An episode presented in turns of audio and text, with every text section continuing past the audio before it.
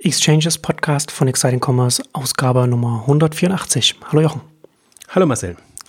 Heute wollen wir quasi direkt anschließend an die vorherige Ausgabe zu Stitch Fix, heute mit einer, mit einer Tech-Ausgabe, Shop-Tech, Technologie-Ausgabe weitermachen mit der, mit dem Tech-Update von 2017 sozusagen, unser für, für dieses Jahr. Ähm, genau, und da haben wir ja letzte, in, in, der letzten Ausgabe ja schon darüber gesprochen. Ich finde, das ist ein ganz guter, ganz guter Punkt, an dem wir direkt anschließen können. Äh, haben wir auch ein bisschen darüber geredet. Stitch Fix macht ja auch in Richtung äh, Machine Learning, AI, wie man es auch nennen will. Also da auch ein, ein System, das da gefüttert wird mit Daten und dann daraus kommt dann das Gesamtangebot oder es, oder es äh, wirkt maßgeblich zum Gesamtangebot mit rein, haben wir ja darüber geredet, dass zum einen von den Algorithmen kommt und zum anderen haben sie Stylisten. Und ich finde, das ist ein guter, guter Punkt, um da jetzt direkt hier wieder einzusteigen, weil das alles, was, was Stitchfix macht, das kann man nicht mit einem, mit einem Shop-System von der Stange umsetzen, sondern da muss man halt, da muss man sich halt selbst hinsetzen und, und, und das selbst machen. Und, äh, und, und Stitch Fix finde ich sowieso grundsätzlich ein schönes Beispiel dafür, dass man jetzt, wenn wir jetzt auch mal so ein bisschen größer, ein bisschen darüber reden, was jetzt so die großen Buzzwörter in, in der Tech-Branche sind, also jetzt so, so Machine Learning, was ich jetzt schon gesagt habe, das wird ja, und, und AI wird ja jetzt äh, sehr, das, das wird ja jetzt durchs Dorf getrieben quasi. Äh, ähm, ich, ich habe auch, da auch schon mal gescherzt, so dass man das, dass das so ein Pro-Tipp für die, für die PR-Leute ist, wenn man ein Personalisierungsfeature hat, dass, dass man das als AI anpreist, weil das im Grunde genommen ist es ja heutzutage alles, was ein bisschen flexibel anpassbar ist, was man vorher unter Personalisierung zusammengefasst hat, sagt man heute, das ist AI. Das ist jetzt unsere AI-Komponente. Äh, das ist manchmal so ein bisschen, da wird manchmal ganz schön, äh, naja, ein bisschen übertrieben, sage ich jetzt mal. Aber also das, das sind so, so ein bisschen die Punkte, über die wir heute reden wollen. Und da finde ich gerade Stitch, Stitch Fix äh, ein schönes Beispiel, weil da, weil wir ja in der letzten Ausgabe schon drüber geredet haben, da kommt Geschäftsmodell, das kommt alles, das, das ist alles rund, da passt das alles und da ist nicht einfach irgendwie was da wird nicht einfach was draufgepfropft und gesagt, jetzt machen wir, jetzt sind wir auch beim großen Megatrend dabei, sondern da ist das einfach eine runde Sache. Ja, da sieht man halt auch, dass es Optimierungsaufgaben gibt, die wirklich ähm, ein Geschäftsmodell wertvoller machen können. Ne, bei, bei, wir haben es ja bei Stitch Fix von zwei Seiten betrachtet. Einerseits natürlich die Personalisierung dem Kunden gegenüber, andererseits aber auch, ähm, dass man das Sortiment dann eben entsprechend äh, streut und, und weiß, wem man was in die Box äh, letztendlich tut und zu welcher Wahrscheinlichkeit er oder sie in dem Fall äh, das dann auch behält.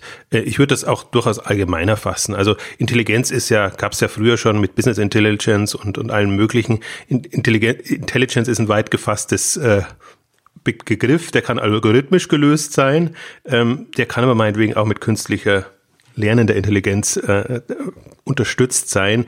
Ähm, ich habe immer noch das Gefühl, das meiste ist algorithmisch erfassbar. So wie ich, äh, also das ist im Prinzip immer das Schlimme bei diesen äh, Buzzwords und, und bei diesen Themen, dass sie in der Substanz sind sie spannend, aber im, im Hype äh, verlieren sie natürlich komplett an allem, weil wenn alles und nichts plötzlich AI ist, äh, genauso wie zuletzt alles und nichts plötzlich Big Data war. Und Big Data ist ja eigentlich wirklich ein Thema, mit dem sich ein Twitter, mit dem sich ein Facebook, naja. mit dem sich andere mit Echtzeitdaten Unmengen an Echtzeitdaten parallel zum Teil befassen müssen, dann ist das für mich Big Data. Aber so ein, so ein Online-Händler, meine Güte, das sind äh, Datenbanken, da, da würde man aus Facebook oder Twitter Sicht nicht mal von Small Data sprechen. Also das ist ja eigentlich nichts. Weder bei den Kundendaten noch bei den bei den äh, ähm, Bewegungsdaten dann letztendlich.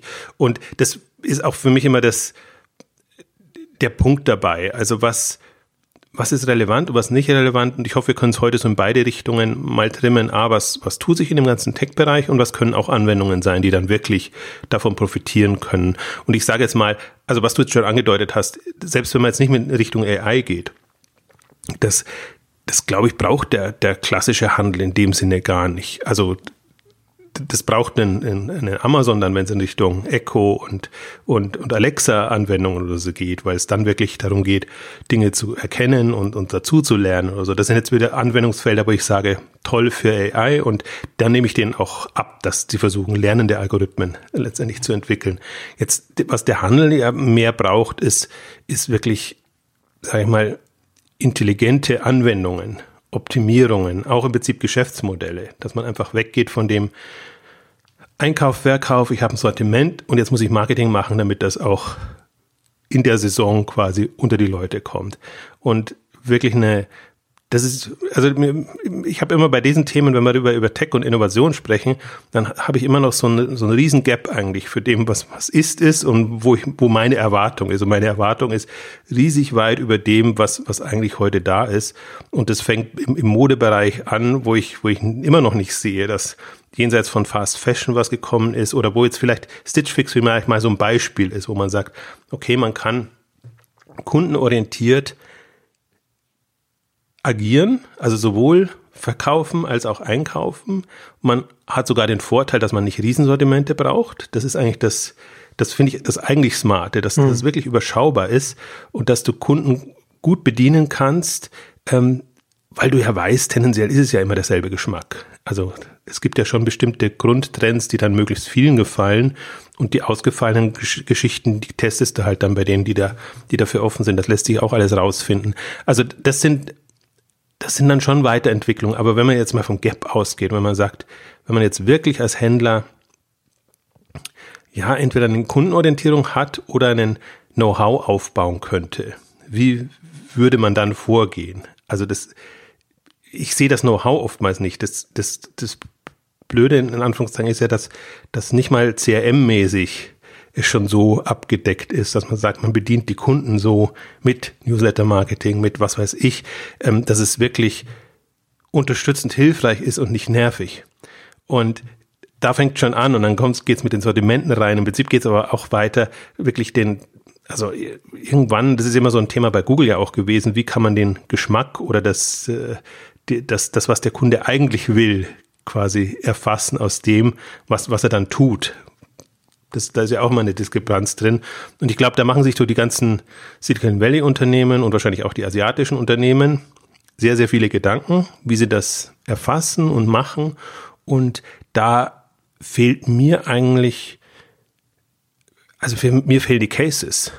Also ich, ich, ich sehe auch kaum Händler, wo ich jetzt sagen würde, dir hilft jetzt irgendwie eine innovative Technologie, weil jetzt einen Shop optimieren, ja, kann man machen, aber Shop ist halt mal Sackgasse und das äh, geht bis zu einem gewissen Grad und dann, dann ist Ende der Fahnenstange. Also ich hoffe, wir können auch noch Richtung Mobile und Richtung die ganzen neuen Interfaces und, und, und äh, Dinge gehen. Also da muss man schon wirklich sehen, also das klingt jetzt wieder zu destruktiv, weil, weil ja nicht Innovation und Technologie Selbstzweck sein soll.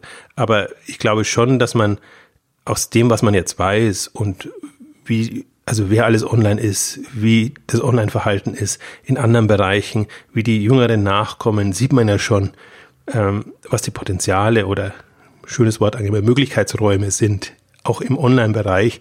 Und dann ahnt man, oder das sieht man eigentlich auch, wie weit das hinterherhinkt. Und aber jetzt um es positiv formulieren, meine Hypothese ist ja, und das klang letztes, letztes Mal ja auch dann ähm, ein bisschen an, ähm, dass das jetzt auch sehr schnell gehen wird. Also mit neueren jüng, neueren Unternehmen, jüngeren Gründern oder zum Teil auch erfahrenen Gründern, die einfach diese technologischen Kompetenzen mitbringen, glaube ich, werden wir in fünf Jahren oder sechs oder spätestens zehn Jahren super viele neue äh, E-Commerce-Anwendungen haben, ähm, die dann auch einfach noch ein paar Sprünge zeigen. Und ich hoffe eigentlich, und das war ja auch früher haben wir schon mal eine Ausgabe gemacht, im Prinzip äh, Marktführer und Innovationstreiber in einem ist Amazon. Also ja. ich hoffe auch, dass das nicht durchgehend so bleibt. Weil ich vielleicht noch einen Aspekt jetzt auch ein bisschen, ähm, mit dem, dem wir dann später vielleicht nochmal eingehen, den ich spannend finde und was ich jetzt eigentlich auch auf der letzten K5 gelernt habe von, von Alex Graf.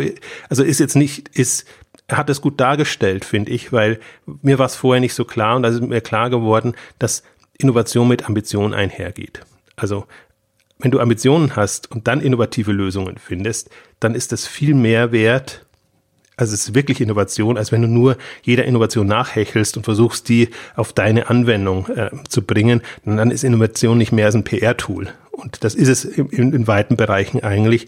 Und man merkt eigentlich bei den, wo innovative Lösungen herkommen, sind bei denen, die wirklich ambitioniert denken und irgendwie zum Teil auch andere Vorstellungen von dem haben, wie Handel und wie, wie generell diese, dieser ganze Vertrieb letztendlich funktioniert. Ja, Klar, also ist ja dann entsprechend dann die unterschiedliche Zielsetzung, ob man jetzt irgendwie schaut, dass man möglichst schnell die nächsten 50 Meter zurücklegt oder wie man jetzt den Marathon schafft, den man sich, den man sich vorgenommen hat. Das ist dann, dann entsprechend dann auch der Unterschied. Ich finde es, ähm, ich, was, als du das erzählt hast, musste ich, ja, ich da gerade ein bisschen schmunzelnd äh, auch an die, ähm, stagnierenden äh, Empfehlungen bei, bei Amazon denkt man. Das heißt, na klar, ähm, Amazon ist an vielen Stellen Innovationsführer, aber sehr schon äh, so, dass man regelmäßig beobachten kann, wie im Bekanntenkreis oder auch online sich Leute darüber amüsieren oder genervt anmerken, dass ihnen meinetwegen einen Staubsauger gekauft haben und dann äh, auf Amazon, also Amazon weiß, dass man Staubsauger gekauft hat, aber Amazon trotzdem weiter einen überall bewirbt mit, hier sind nochmal fünf andere Staubsauger. Das ist dann schon auch schon bemerkenswert, dass er eigentlich normalerweise, ne, Amazon man geht ja davon aus, dass es jetzt auch, ein, das ist eine große Datenmenge da, die kann man auch auswerten und dann, und dann hört es aber schon bei sehr, sehr simplen Dingen auf, die, die da irgendwie stagnieren, die da irgendwie nicht vorankommen. Äh, das ist, finde ich, schon in, dem Sinne auch nochmal interessant, um auch nochmal darauf hinzuweisen, na klar, Amazon ist ganz vorne und ganz groß und, und die machen ganz viele innovative Sachen, aber da hakt es bei denen auch äh, gewaltig an, an vielen Stellen. Ja, da wird ihnen dann irgendwann die Größe zum Verhängnis, ne? Also das und alles in einem und und was vielleicht auf Na, ich glaube vielleicht nicht die Größe zum Verhängnis, sondern ich glaube auch, da wird dann der eigene Erfolg auch ein bisschen zum Verhängnis, weil man sagt ja auch immer, wenn man erfolgreich ist, dann sieht man nicht, was man alles falsch macht, weil der Erfolg auch die eigenen Fehler so ein bisschen verdeckt. Und das ist, glaube ich, auch so ein Punkt, so, wo das dann einfach hinten runterfällt, weil sie an so vielen Stellen einfach sehr schnell wachsen und, und sehr gut dabei sind. Gut, das auch, aber ich glaube auch, dass die Ansprüche steigen. Also das, das was man früher wirklich noch als, als Mehrwert wahrgenommen hat, als Kunde, mit, mit diesen Empfehlungen und Geschichten, oder was einen gar nicht so genervt hat, weil man gesagt hat, da, da, da bekomme ich zumindest äh, das oder Inspiration oder sehe einfach so ein bisschen, was noch an Empfehlungen da sind. Da findet, empfindet man das eigentlich jetzt immer als als Quatsch. Also öfter als nicht als Quatsch. Also die, das ist ja wirklich selten, dass man sagt, hey, siehst du, da wäre ich jetzt gar nicht drauf gekommen, dass ich das ähm, mir auch mal angucken könnte. Ja. Ähm, sondern ich glaube, das ist, ja, ich weiß nicht, was, was wirklich die, die Wurzel des, des Ganzen ist. Ähm, für mich ist es auch erstaunlich, weil das ja immer für Amazon auch der Case, der AI, frühe AI-Case ist, ne, wo sie sagen, da haben wir eigentlich schon lernende Algorithmen begonnen damit äh, lernende Algorithmen einzusetzen und das ist so unser unser früher Testcase, den den wir eigentlich machen und dafür finde ich es auch erstaunlich, ähm, wie das ähm, ins Hintertreffen gerät. Ähm, ja, vielleicht haben sie vielleicht haben sie andere Prioritäten jetzt und sagen, das ist gar nicht mehr ähm, so wichtig, aber andererseits das ist ja trotzdem eine, eine Qualität, ähm, die, wenn man es gut spielt, entsprechend ausspielen könnte. Und ich finde da gerade also wenn wir vielleicht auch mal ein bisschen an Beispielen äh, dann auch durchgehen, wenn man so einen Newcomer wie Wish sieht, ja. die halt, ähm, also Wish ist kein Amazon, aber Wish kommt so quer rein in dieses Feld und dadurch, dass die immer von diesem äh, beschränkten mobilen Screen ausgehen müssen, agieren die anders, sind auch ehemalige Google-Leute, also sind das gewohnt und die Ursprungsidee war ja eigentlich mal so eine Optimierung äh, hinzubekommen. Und das ist aber andererseits auch wieder schön zu sehen, dass man merkt, hey, da kommen ein paar andere, die das ähm, versuchen ähm, anders zu lösen und jetzt natürlich erstmal das Problem haben, überhaupt in den Markt reinzukommen und, und überhaupt äh, das als, das war ja, Wish war ja nicht geplant als Shoppingangebot. Also sie sind mehr aus Not in den Shoppingbereich reingegangen, wollten eigentlich Technologie machen und äh, eigentlich Technologie auch verkaufen. Jetzt fällt mir gerade der Name nicht ein, wie, glaube ich, der, ähm, wie heißen sie? Content Logic heißt, heißen die hm. immer noch als, als, als Firma. Hm. Oder Context ja. Logic, kann auch sein. Ja, also eins von beiden, aber das trifft's ja. Man sieht sozusagen, was, ja. worum es ihnen eigentlich ging, ähm, dass, dass die schon einen, einen, wie soll ich sagen, einen, ein Gespür dafür entwickeln wollten, wie, was man Kunden anbietet, jetzt in diesem diesem mobilen Kontext, sage ich jetzt mal. Und das kann man natürlich weiterspinnen. Also das ist, das ist eigentlich das Schöne zu sehen, dass es ja durchaus diese ambitionierten Player gibt. Und bei Wish bin ich also hin und her gerissen, weil ich mir einerseits fällt es für mich voll in das Raster rein, mit viel Geld, mit Druck irgendwie so einen neuen Dienst in den Markt zu bekommen. Andererseits machen die aber viele spannende Sachen die man zum Teil gar nicht so sieht, weil sie sie nicht so an die große Glocke hängen. Ähm, immer mal wieder bekommt man sowas mit, entweder direkt, wenn sie in irgendwelchen Interviews gefragt werden oder, oder jetzt auch in der Branche munkelt man ja über das ein oder andere Thema. Ähm, auch zum, zum Beispiel, dass sie keine Marketingleute wollen. Das war so ein, so ein Thema, das mir dann irgendwann zugetragen wurde, dass sie quasi lieber Technikleute einstellen, ähm, die natürlich schon Marketing machen, darum geht's nicht, sondern keine klassischen, also menschlichen Marketing-Leute, um das menschliche Versagen in Anführungszeichen da ähm, zu vermeiden, sondern lieber zu sagen, wir, wir gucken, dass wir die ganzen Tools, Plattformen und alles nutzen und gucken, dass wir das mit den entsprechenden Kennzahlen so ja. optimieren, dass es, dass es halt hilft. Und das ist natürlich API-getrieben, datengetrieben. Genau. Also ist, ein, ist kühn, weil ich glaube immer auch mein Online-Marketing ist jetzt ohnehin schon so, so, äh, also Performance-Marketing so äh, ähm, eingenordet, dass es nicht mehr der glamouröse Marketingwelt ist, wo jetzt jemand Geld hat und das raushauen kann. Ähm, aber es ist schon noch so, dass im klassischen Bereich sehr viele auch Performance-Marketing-Leute ihre Budgets dann in Anführungszeichen sehr frei verteilen können an Facebook, an Instagram, an was weiß ich, an, an Google natürlich.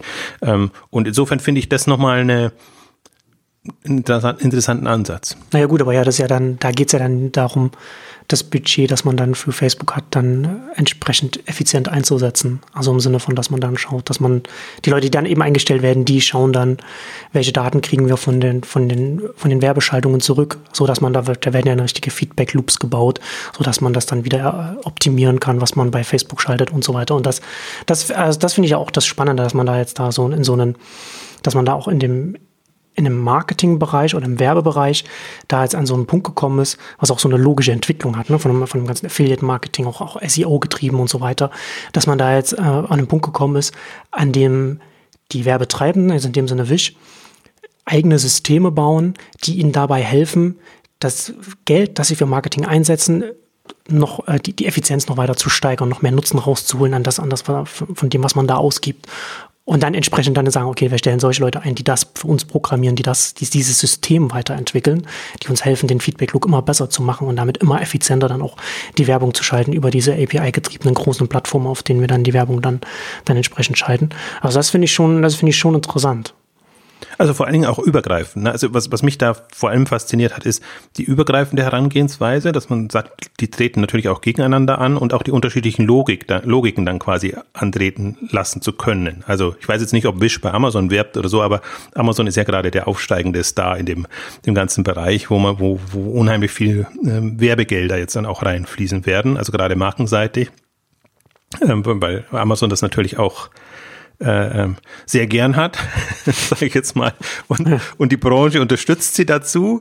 Ja. Und, und die, die Marken und Hersteller, sage ich jetzt mal, haben noch keinen Weg gefunden, wie sie dem entgehen. Und das ist momentan, finde ich, so eine self-fulfilling äh, prophecy, die sich da anbahnt. Äh, müsste nicht sein, wenn äh, Marken und Hersteller äh, andere Strategien hätten oder sagen wir mal so ein bisschen äh, anders agieren würden. Also das ist ja so ein bisschen immer so karottenmäßig. Ne? Du, wirst zu was verführt und es funktioniert und dann machst du mehr und dann hm, hm, hm, und dann bist du irgendwann gefangen in dieser Welt. Und und der andere Weg ist natürlich und äh, ich glaube, den, den treiben auch jetzt, äh, also früher vielleicht Rocket, jetzt jetzt eher Project A. Ähm, ich bin jetzt nicht so stark drin in, in dem, in dem Cross-Engage-Thema, aber ich hab, fand es ganz spannend. Am Portfolio Day hat Cross-Engage ähm, präsentiert, die auch schon mal bei der K5 waren mit, mit Florian Heinemann zusammen. Ähm, und das war mir nicht klar, dass das auch so wie Spriker ehemals die Technologie war, dass Cross-Engage quasi aus der Marketing äh, Welt und Kompetenz kommt. Also eben um übergreifende äh, äh Marketingkampagnen zu steuern und zu, äh, zu bewerten. Also falls es jetzt nicht hundertprozentig stimmt, bitte nicht übel nehmen. Das ist nicht meine Welt, sondern das war jetzt mehr so der, der, der Impuls, den ich mitgenommen habe. Aber ich glaube, dieses ganze Thema jetzt, ähm, Marketing-Effizienz und, und technologiegetriebenes Marketing, das sieht man es vielleicht schon am ehesten. Das, das, das, da hat sich ja eine ganze eigene Welt aufgemacht. Ich finde auch, das, das beeindruckt mich dann. Ich bin jetzt kein so Marketingfreund und mit diesen Themen und mit da einzusteigen ist irgendetwas, was ich nicht so, nicht wirklich gern mag. Aber wenn ich sehe so allgemein jetzt so die, die, die technologische Entwicklung in dem Bereich, das ist schon immens. Gerade wenn ich das sehe, was, was tut sich jetzt im, im Kern-E-Commerce-Bereich, also in der, im Shop-Tech-Bereich, sage ich jetzt mal allgemein, um nicht zu sagen nur Shop-System, Shop-Optimierung, was halt wirklich eine sehr, also wir haben, du hast es ja angedeutet, oder generell sagen wir auch immer, Shop ist ja wirklich nur ein Minimalfeld von dem ganzen Spektrum an E-Commerce-Anwendungen, das man hat. Und da konzentriert sich quasi 90 Prozent, 95 Prozent der Branche darauf und optimiert dann darauf und übersieht, dass wir quasi noch darüber hinaus sehr, sehr viel haben. Also vielleicht um den Schwenk so ein bisschen hinzubekommen, weil ich möchte zumindest kurz anreißen, was mich total fasziniert hat, war ja ein Video, das ähm, Alex Graf mit Boris Lokschin gemacht hat. Das war so mehr entweder ein Selbstgespräch, weil die Spriker-Geschäftsführer quasi sich gegenseitig ähm, äh, interviewen, aber wo, wo die unheimlich gut dargestellt haben, fand ich, ähm, wie man Onlinehandel auch denken kann. Also wo man jetzt rauskommt aus dieser Shopsystem-Denke und auch raus, und es fiel kein einziges Mal der Begriff Omnichannel oder irgendwie Vernetzung von, von On- und Offline, weil die nur äh, im Prinzip in die Richtung argumentiert haben, welche Möglichkeiten, welche Anwendungsmöglichkeiten habe ich, ähm, auch durch die neuen Interfaces letztendlich. Und sie haben sehr, also das, ich glaube, das ist auch ein bisschen gut, um das, den Extremfall deutlich zu machen. Also nicht nur von, von klassisch Web, Mobile etc., sondern eben auch, sie nennen es Car Commerce. Also sie haben mal versucht zu überlegen, was kann jetzt aus dieser Revolution, die im, im im Mobilbereich, also Mobility-Bereich muss man sagen, muss nicht zu verwechseln, äh, was da passiert, lass irgendwann mal autonome Fahrzeuge kommen, aber lass jetzt auch schon die heutigen äh, Fahrzeuge. Was, was bieten die für Möglichkeiten, um einfach ähm, E-Commerce-Komponenten, Anwendungen, Services etc. da einzubauen? Ähm, und das finde ich total faszinierend jetzt vom Denkansatz ich bin jetzt gar nicht so ein Freund, dass es jetzt das große Marktfeld ist und dass man da jetzt irgendwie wahnsinnig einsteigen muss. Aber einerseits finde ich es kühn für ein Jobsystem, hm. Anbieter, ähm, solche Cases aufzumachen, die zwar Potenziale verdeutlichen, aber jetzt nicht so nah dran sind an den Realitäten vieler. Ähm, und, und als, als Brancheninteressierter finde ich natürlich faszinierend, sich wirklich mal vorzustellen, wie kann die Denkweise sein? Und ich habe ja dann so ein bisschen auch als Reaktion darauf auch, auch äh, fand ganz faszinierend durchaus das, das Interview mit dem Digitalexperten von äh, Volkswagen war es dann letztendlich, ähm, also im Prinzip auch wie die denken oder wie die versuchen, sich da anzupassen und irgendwie andere Geschäftsmodelle zu finden, andere Erlösströme für sich aufzutun, weil sie halt sehen, das Auto verkaufen und meinetwegen Gebrauchtwagenverkauf äh, wird es jetzt auf Dauer nicht mehr sein. Und wenn das wirklich so an Dramatik und Dynamik ja zunimmt, dann brauchst du ja auch viel, viel weniger Autos auf den Straßen, wenn die alle mehrfach genutzt werden oder so. Also total faszinierend, weil man, weil man dann einfach auch sieht, also das ist wirklich eine Frage, wie man sich, wie man drauf guckt also es geht ja, es geht ja weniger darum jetzt um, um die selbstfahrenden Autos, wenn man dann drin sitzt und dann da drin shoppt, sondern mehr darum, wie du schon gesagt hast, die grundsätzliche technologische und gesellschaftliche Entwicklung, die wir jetzt die letzten Jahre schon gesehen haben und die wir weiter sehen werden, die einfach mitzudenken und, und im, im, Kontext des Handels auch zu denken oder über den, also im, Kontext, im eigenen Kontext, wenn man als, als Online-Händler rangeht, sich zu überlegen, wie positioniere ich mich auch, äh, um auch diese, diese diese Themen, die vielleicht, die, da wo nicht alle für mich relevant sind, aber wo ein paar relevant werden für mich, wie kann ich die mitdenken? Und ob das jetzt, ob das jetzt ein In-Car-System ist, in dem die Leute dann shoppen, oder ob das dann vielleicht die Tatsache ist, dass mein dass mein Kanal, über den die Leute mich finden, nicht mehr Google ist, sondern äh, Marktplätze, die jetzt hochkommen und wie kann ich, wie kann ich mich da integrieren oder wie kann ich mich da positionieren oder so weiter, ne? Oder was du schon sagtest, Interfaces.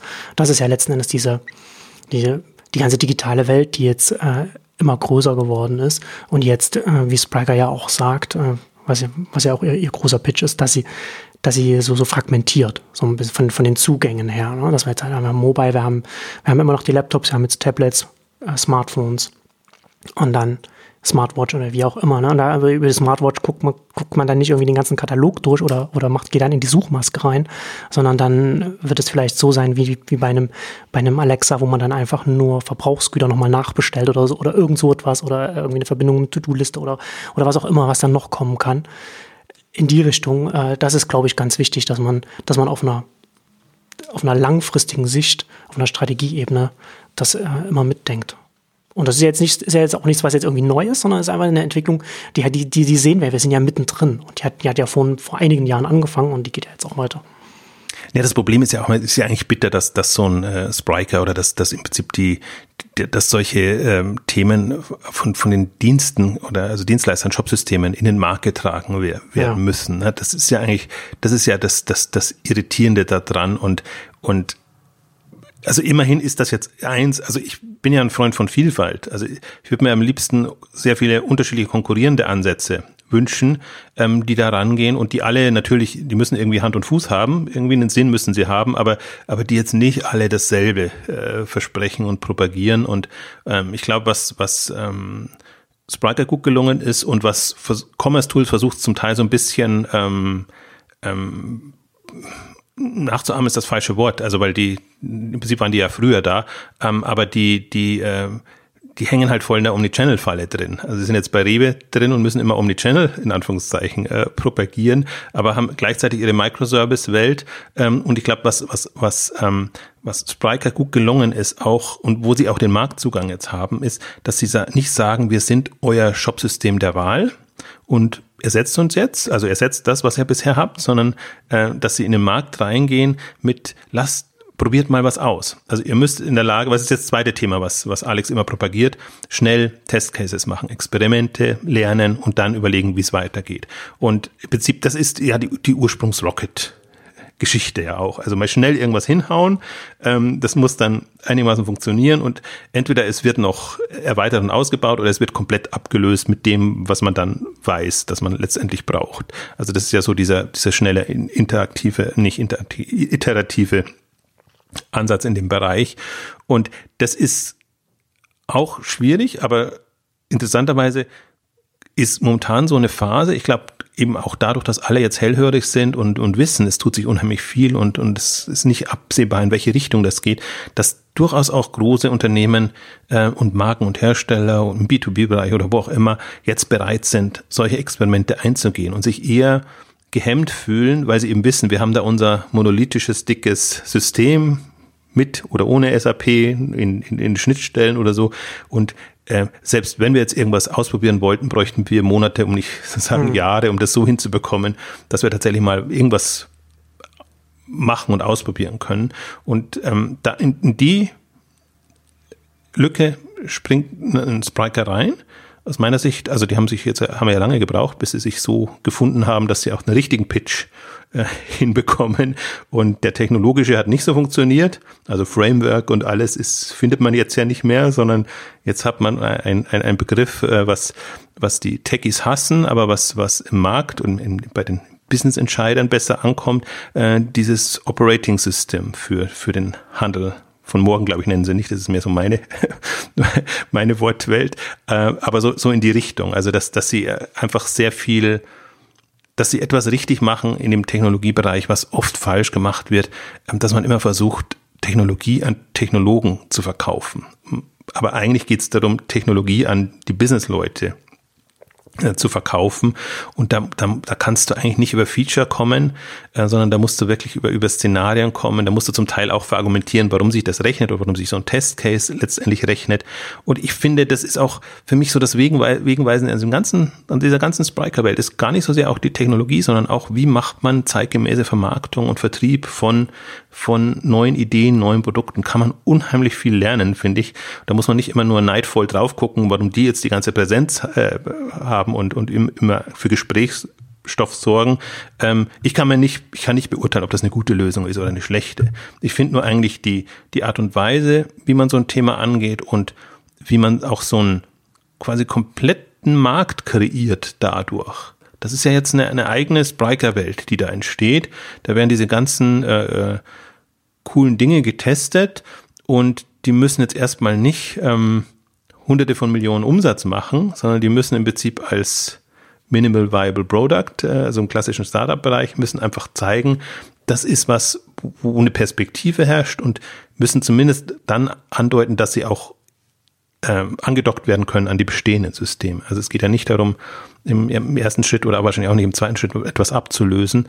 Und das finde ich, finde ich hochspannend. Also das ist, das ist eine, das vermisse ich bei, bei so vielen. Also so sehr ich ein Shopware und, und die klassischen Jobsysteme mag, jetzt in der, auch in der, in der Vermarktung der Darstellung, wie sie, wie sie sehr professionell ihr Geschäft vorantreiben, ähm, so schwierig finde ich das dann auch, weil sie sich halt sehr, in Anführungszeichen, auf den Mainstream dann einlassen müssen und, und halt das bieten, was alle machen und machen wollen. Und das ist auf kurze Sicht gut, ich finde es ja so ein bisschen bedauerlich, dass dieser ganze Open Source Gedanke äh, jetzt in den letzten, sagen wir mal, fünf, sechs Jahren in den Hintergrund gegangen ist. Weil das war ursprünglich mal die, die Open Source Idee war ja, ich nehme ein Open Source System, dann bin ich frei und kann eben unterschiedlichste Anwendungen oder so machen.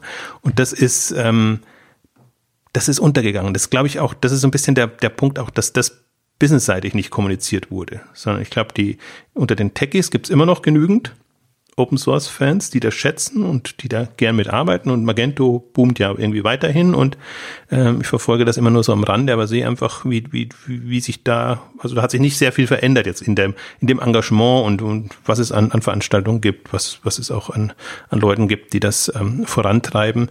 Ähm, aber die, die, diese, aber im, im, im, im, Gesamtkontext spielt irgendwie so ein Magento, geschweige denn Magento als Open Source System, keine ja. Rolle mehr, sondern das ist ja. eine komplett andere Welt. Ja, das ist interessant auch als Gedankenspiel, ne? wenn man mal darüber nachdenkt, wenn es in einer parallelen Welt, in der das anders gelaufen wäre und ein Magento, sagen wir mal, dass das WordPress des Onlinehandels geworden wäre, wo man sagen kann, man hat jetzt, weiß ich nicht, fünf, lass es, lass es 50, 60 Prozent sein, dass das Onlinehandels das auf einem Magento laufen würde.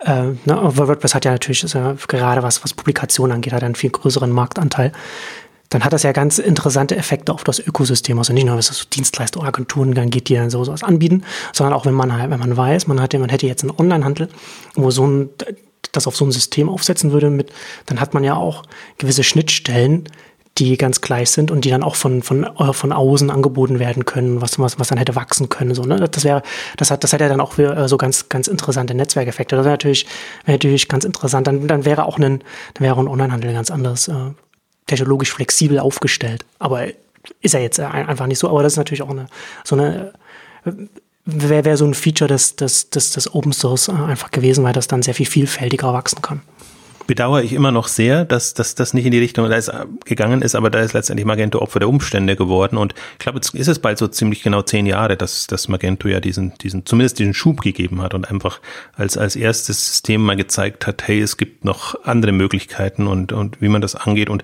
viele, das finde ich ja das Spannende, dass sehr viele ehemalige äh, Leute aus der Magento-Szene letztendlich jetzt bei, bei Spryker oder bei anderen Systemen hm. äh, engagiert sind und, und im Prinzip das schon weiter äh, vorantreiben.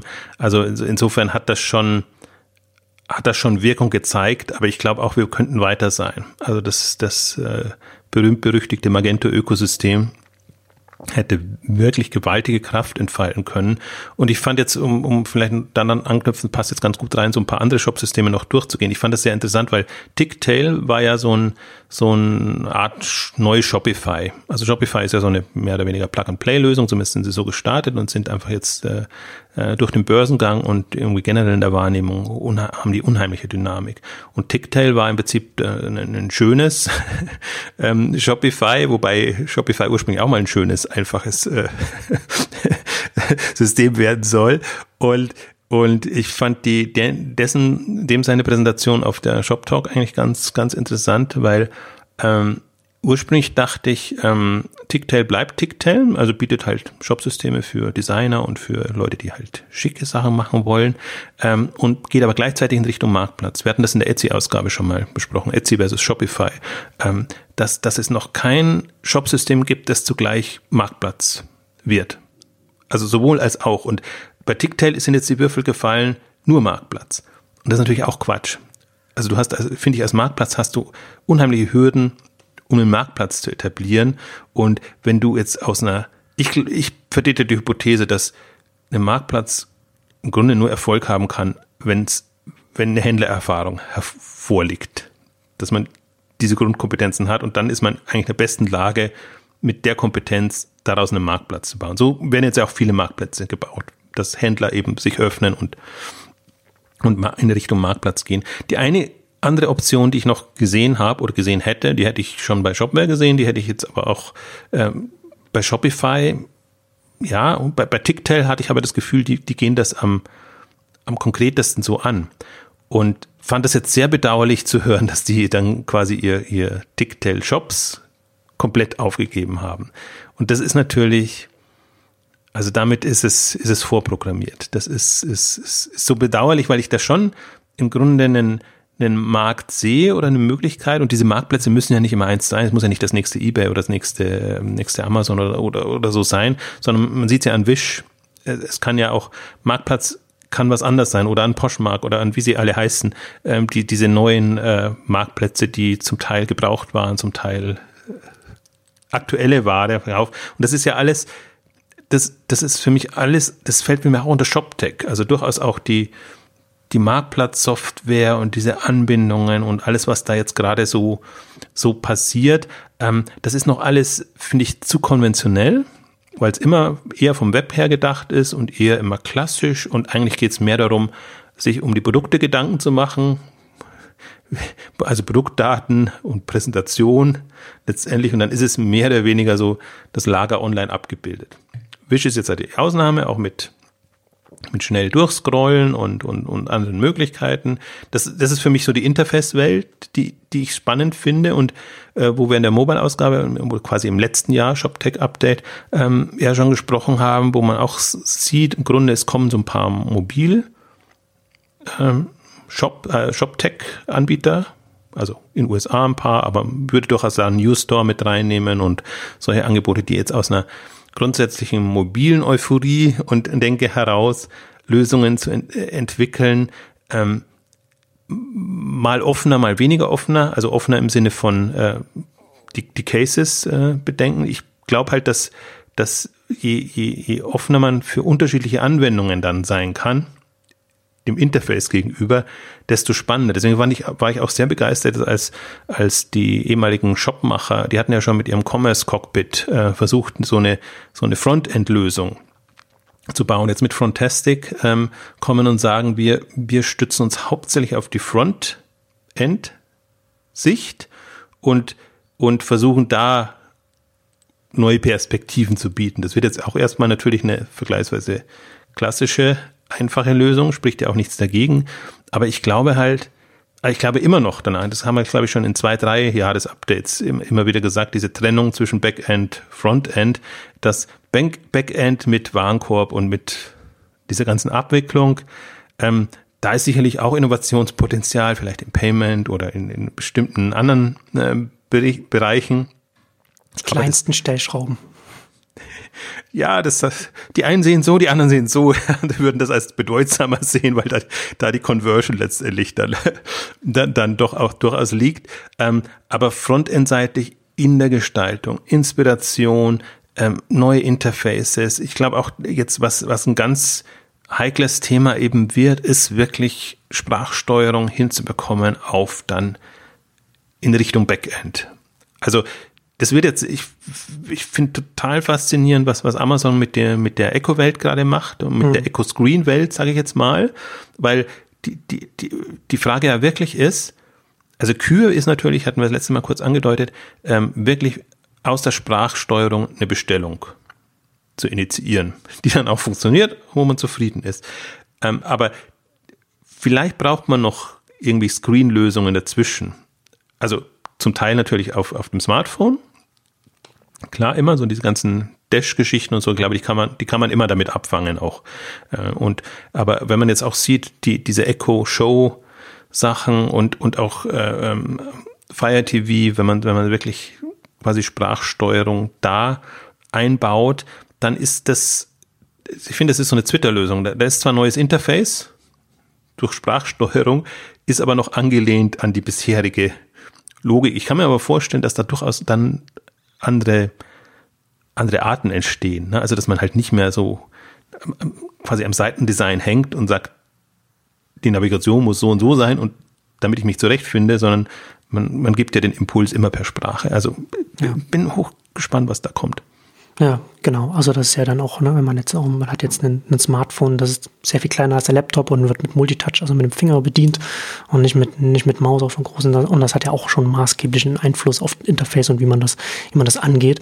Und das ist ja der Schritt von da zu einem, zum, zu einer Sprachsteuerung noch sehr viel größer und das wird dann dementsprechend dann auch äh, Auswirkungen haben. Ich würde aber noch mal, noch mal ganz kurz noch mal auf Shopify noch mal zurückkommen, weil ich ganz interessant finde, dass sie jetzt, dass sie mit, äh, mit Instagram zusammenarbeiten, was die Shopping-Integration angeht. Und das ist nicht, nicht so sehr aus Shopify-Sicht, weil aus, aus deren Sicht ergibt das total Sinn, das zu machen. Ne? Also Shopify ja sowieso Amazon äh, schon mit drin und eBay hatten sie jetzt im Sommer angekündigt. Ich weiß nicht, ob, ob das, ob Ja, das jetzt schon mit drin ist. Ja, mittlerweile ist mittlerweile jetzt okay.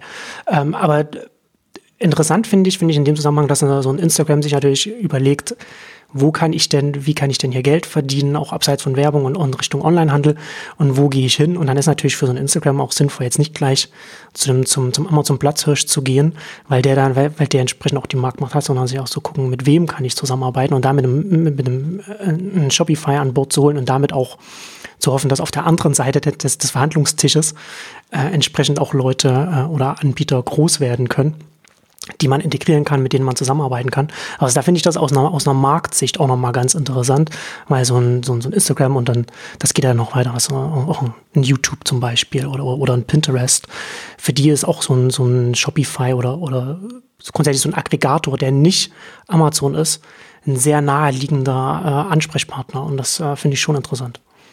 Ja, ich finde auch diese Entwicklung interessant. Also die hat ja auch nicht so wirklich gefruchtet. Also gab es ja schon mal eine Initiative mit mit Twitter Shopping, mit mit Facebook, mit mit allen. Also die die haben alle nicht geklappt. Da hatte ich ja auch gedacht, hey, vielleicht sind die so smart, dass sie wirklich jetzt mal Lösungen finden, wie man aus dem Umfeld, in dem man ja Produkte entdeckt, heraus tatsächlich dann auch die Transaktion ähm, steuern kann.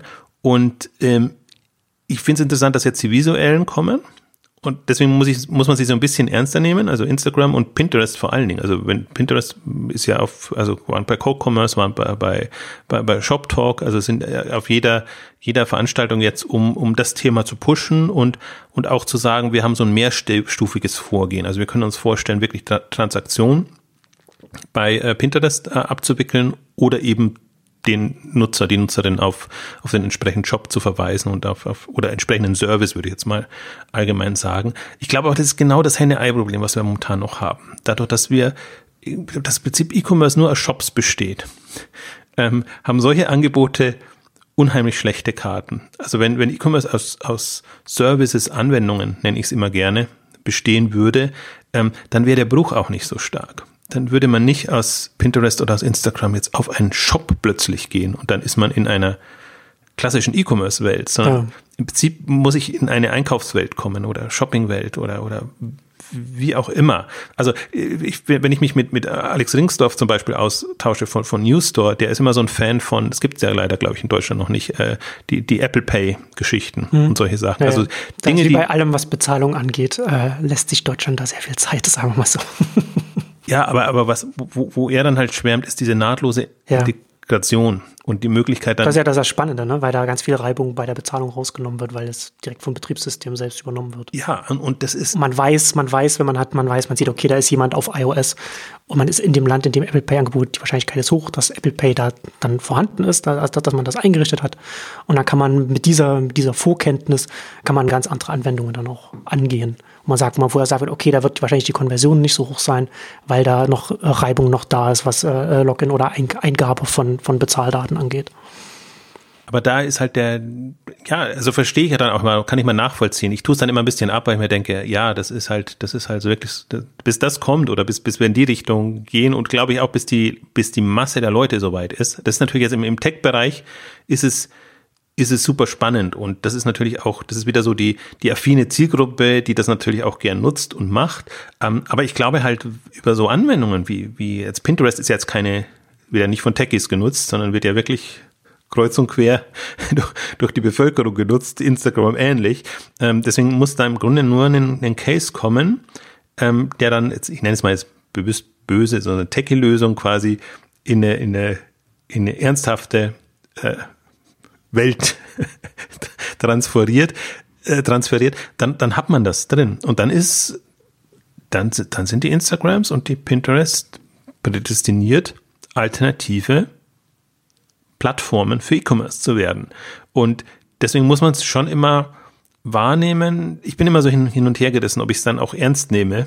Äh, eben aus der Historie heraus, dass so viel versucht wurde und jeder hatte so seinen E-Commerce Director und zum Teil auch Koryphäen, die sie da reingeholt haben, wo man gedacht hat, wenn es die nicht reißen, hm. ähm, wer dann?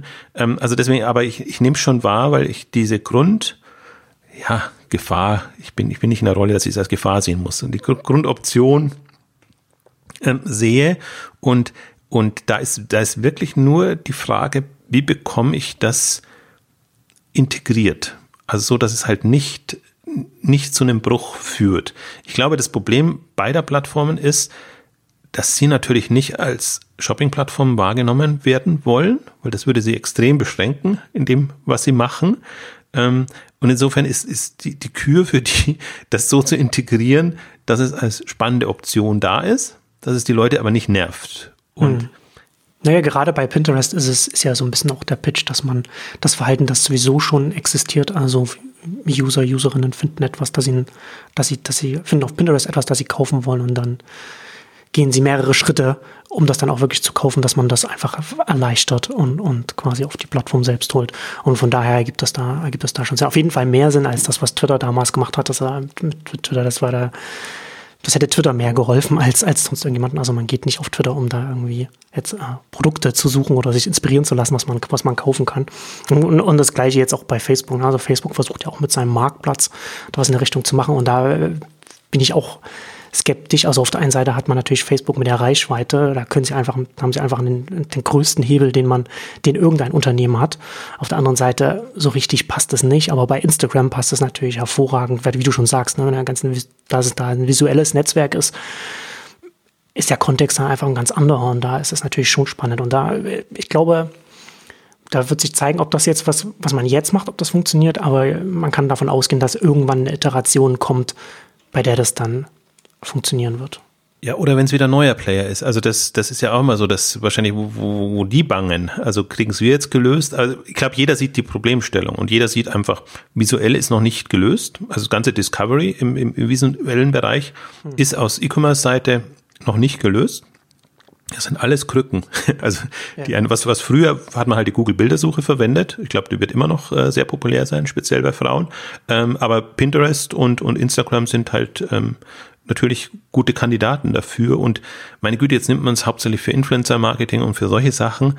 Ähm, das ist halt jetzt gerade die, die Welle und die ja auch gut funktionieren zu scheint, weil, weil, weil die Testimonials dann letztendlich dafür stehen und die ein bisschen eine, eine, eine Krücke schaffen dafür, dass man sagt, okay, da kann ich jetzt auch ähm, kommerzielle Tipps, nehme ich da jetzt nicht übel.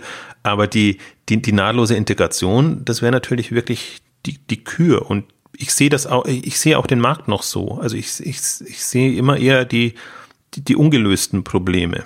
Und, und selbst wenn man jetzt vorhin ein bisschen abgedriftet natürlich Richtung Sprachsteuerung und, und all die Themen, das ist, ist, ist Kür, aber selbst wenn man da mal zurückgeht, das sind sehr vergleichsweise sehr einfache und schon so lange bestehende Probleme, dass wir im visuellen Shopping nicht wirklich weitergekommen sind. Da gab es ein Polyvore, was äh, Angriff gestartet hat, was, was wirklich sehr viele auch inspiriert hat mit, mit der Kombination und Gestaltung, was dann shopping-orientierter war. Aber ich glaube eben, shopping-orientiert geht's dann auch nicht. Das ist, das ist ein zu beschränkter Case. Also hm, die, ja. die, die, die Leidenschaft für Shopping ist nicht so groß, aber die Leidenschaft für Themen oder Interessen, die, die ist riesig. Das decken Pinterest ab, das deckt Instagram ist für mich immer noch so ein ganz anderes nochmal Phänomen, weil ich glaube, das hat auch noch sehr viele andere äh, Komponenten und, und Facetten. Ähm, Pinterest liegt da näher, deswegen unterschätze ich es immer, aber ich glaube, die wenn ich dann doch wieder, ich bin immer ganz erstaunt dann wieder, wenn ich dann höre, was für was die Leute Pinterest dann nutzen, wo ich immer mir denke, hat das wirklich so einen starken Stellenwert oder hat das nicht so sein, sein Zenit schon überschritten? Aber ich lasse mich dann immer wieder überzeugen, nee, hat offenbar seinen Zenit noch nicht überschritten, sondern ist nur populär bei Leuten und bei Themen, die jetzt für mich gar nicht so, so relevant sind. Und da geht's halt dann Richtung Inneneinrichtung und, und Richtung, äh, was weiß ich, meinetwegen auch Geschenke oder, also ich, im Hochzeitsbereich ist es auf jeden Fall äh, populär, hatte ich jetzt als, als Thema auch noch nicht und, und, und solche, ja, kann ich mir schon vorstellen und ja, ich, ich, ich bin gespannt. Also ob ähm, das ist für mich so, das ist für mich der unberechenbarste Weg, weil er, weil er, weil man, weil er von so vielen Seiten kommen kann und gelöst werden kann. Das, das wir, dann sind wir aber komplett raus aus, aus, der, aus dem Handel und aus dem Shop-Tech-Bereich. Klassisch. Dann ist es wirklich eine, eine Frage, ja, klassisch technologisch, aber, aber hochspannend, weil, weil ich glaube auch, da überschätzt sich der E-Commerce. Also E-Commerce, was jetzt als Mehrwert, den Mehrwert, den E-Commerce jetzt bietet, der ist nicht so riesig. Also im Grunde geht es den Leuten ja nur um, wo und wie kann ich am günstigsten kaufen. Und das muss kein Händler sein. Das muss auch nicht im, im, im klassischen Kontext stattfinden, sondern äh, wenn, wenn irgendein Dienst kommt, käme, lass es im mobilen Kontext sein. Und da sind die halt sehr viel weiter als, als, als viele andere. Das finde ich eigentlich das Spannende daran. Ähm, und haben ihre Streamlösungen, haben ihre, ihre Navigationslösungen ähm, sehr viel weiterentwickelt. Und ja, das ist, also ich bin mal gespannt. Also im Prinzip müsste man Wetten abschließen. Bis wann kann so ein Thema gelöst sein? Und im Grunde haben wir vor fünf Jahren schon über, über solche Themen gesprochen und es ist hm, heute nicht ja. gelöst. Jetzt kann man wieder überlegen, in den nächsten fünf Jahren? Ja, nein. Ich glaube halt, die, das, die Wahrscheinlichkeit wird höher, weil mobil nutzerseitig enorm an, an Fahrt gewonnen hat und conversionseitig nicht annähernd mithalten kann. Deswegen ist, ist die Not, da eine Lösung zu finden, extrem groß. Und das ist, das ist für mich auch eines der spannendsten Themen, weil vieles aus, aus, ergibt sich dann daraus. Sehr, sehr vieles, was man dann hat, sobald man wirklich eine nahtlose Integration hat, in welche Plattform auch immer, ähm, dann, dann kann man, dann lass es meinetwegen mit Sprachsteuerung und mit, mit Lernen und mit, mit anderen Interfaces laufen, dann lass es über, über, über, über das Auto äh, an, also ich bin da immer ein Freund von, erwähne es ja immer, versucht bewusst auch sprachlich das so zu steuern, dass ich dann sage, das sind E-Commerce-Anwendungen.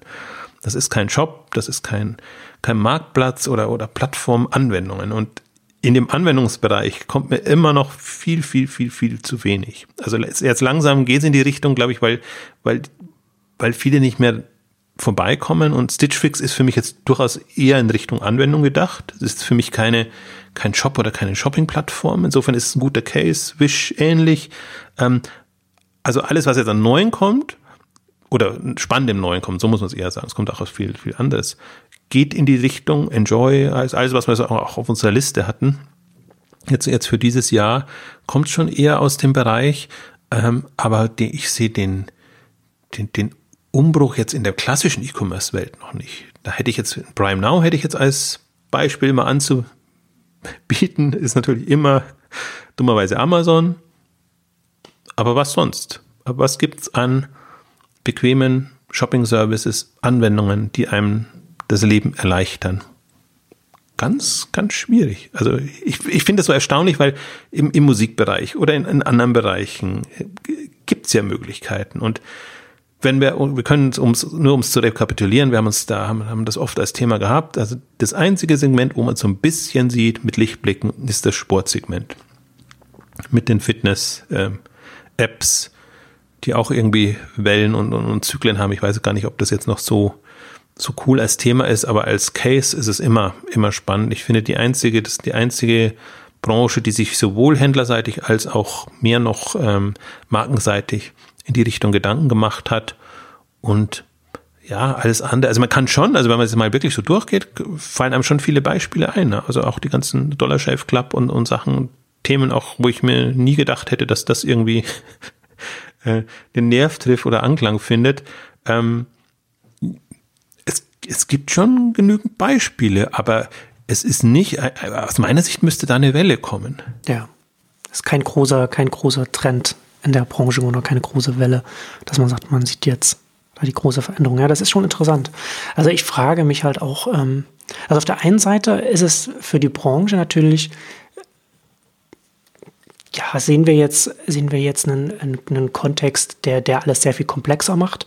Auf der anderen Seite sehen wir auch eine, eine Veränderung jetzt, die die Branche eigentlich, wenn sie, wenn sie sie nutzt, sie auch ein bisschen selbstständiger, ein bisschen unabhängiger macht, weil natürlich jetzt, ne, wenn wir jetzt sagen, jetzt, wir jetzt ersten 10, 15, letzten 10, 15 Jahre sind ja sehr stark von einem Discovery-Kanal geprägt, also SEO, Google.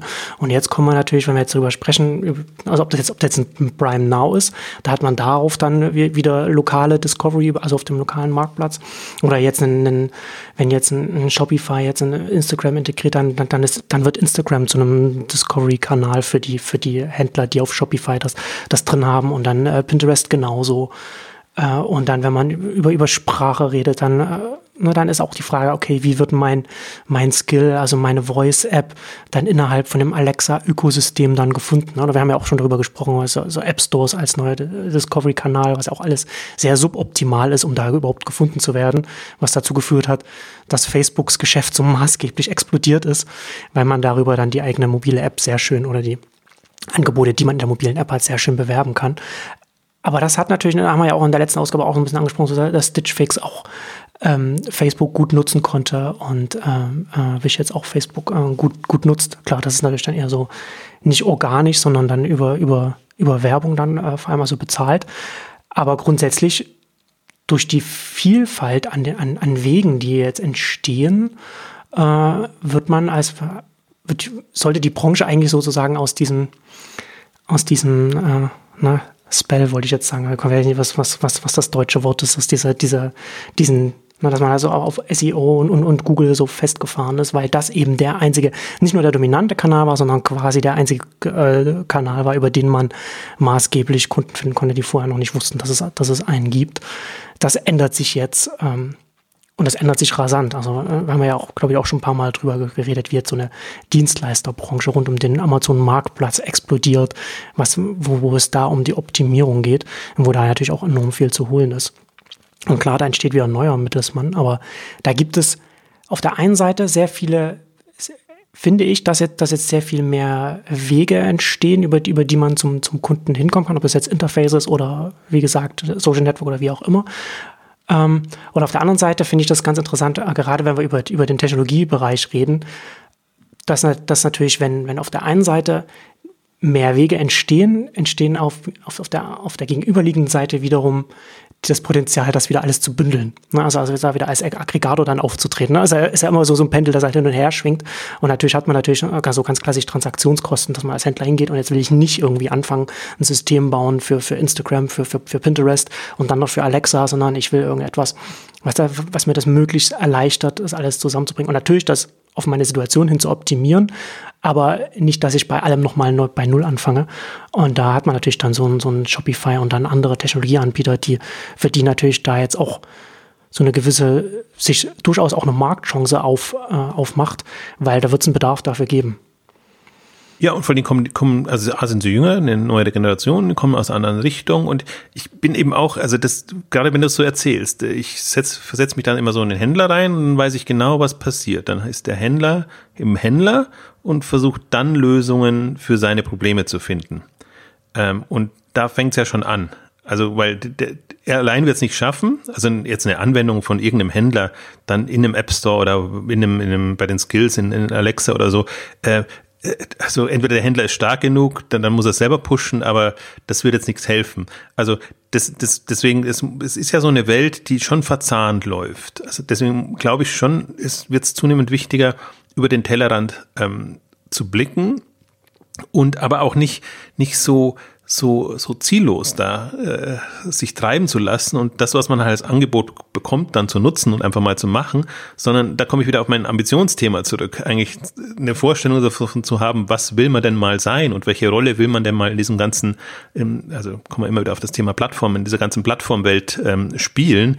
Ähm, also bin, bin ich quasi, greife ich auf Plattformen zu, will ich selber starker Player werden? Ähm, wie, wie soll die Kombination Integration erfolgen? Ich finde, das, das ist eine, das sind große Fragen, also die man, die man erstmal grundsätzlich für sich entscheiden muss und dann weiß man auch klarer, in welche Richtungen man gehen muss. Du, ich möchte noch einen äh, Punkt ähm, aufgreifen. Du hast ein schönes Stichwort äh, nochmal äh, genannt, äh, eigentlich mein Lieblingswort auch in dem ganzen Kontext Skill. Weil Skill ist für mich dann die Fortentwicklung der Anwendung, intelligente Anwendung.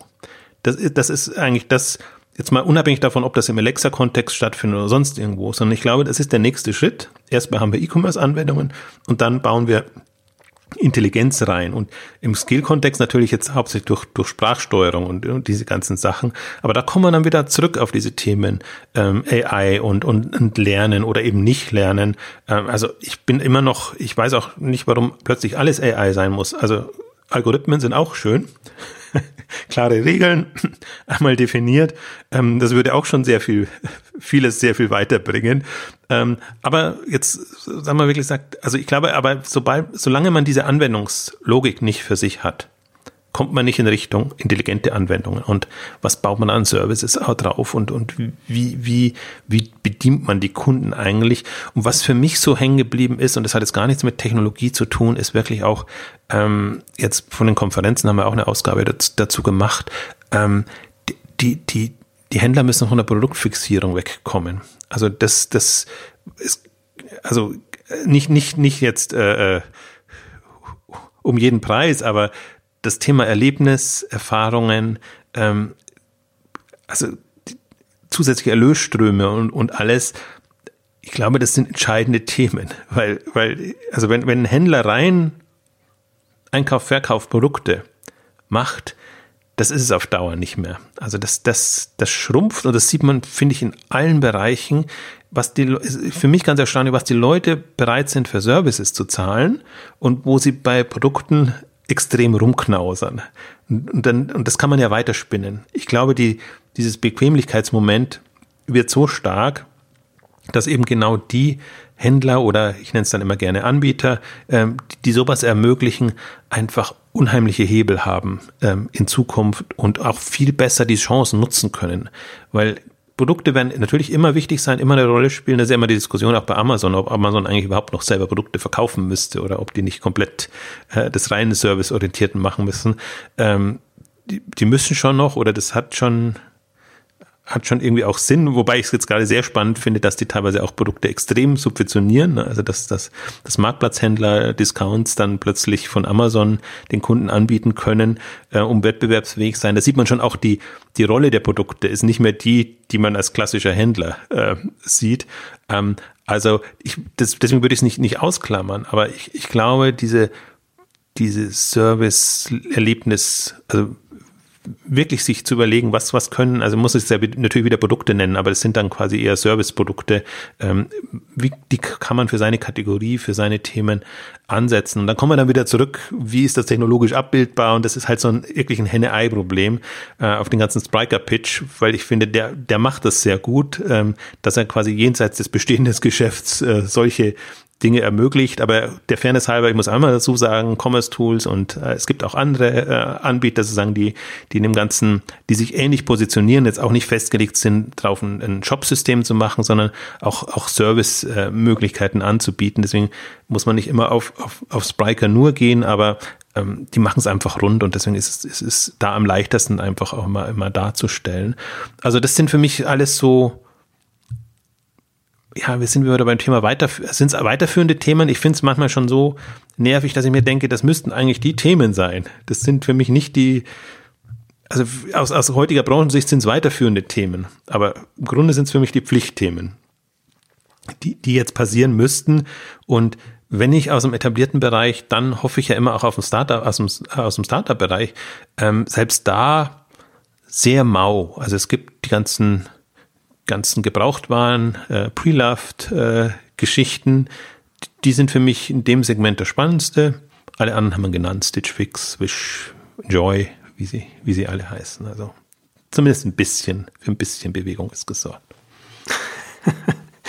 ja, und damit kommen wir zum Ende unserer großen Tech-Ausgabe über die Möglichkeitsräume. Vielen Dank fürs Zuhören und bis zum nächsten Mal. Tschüss.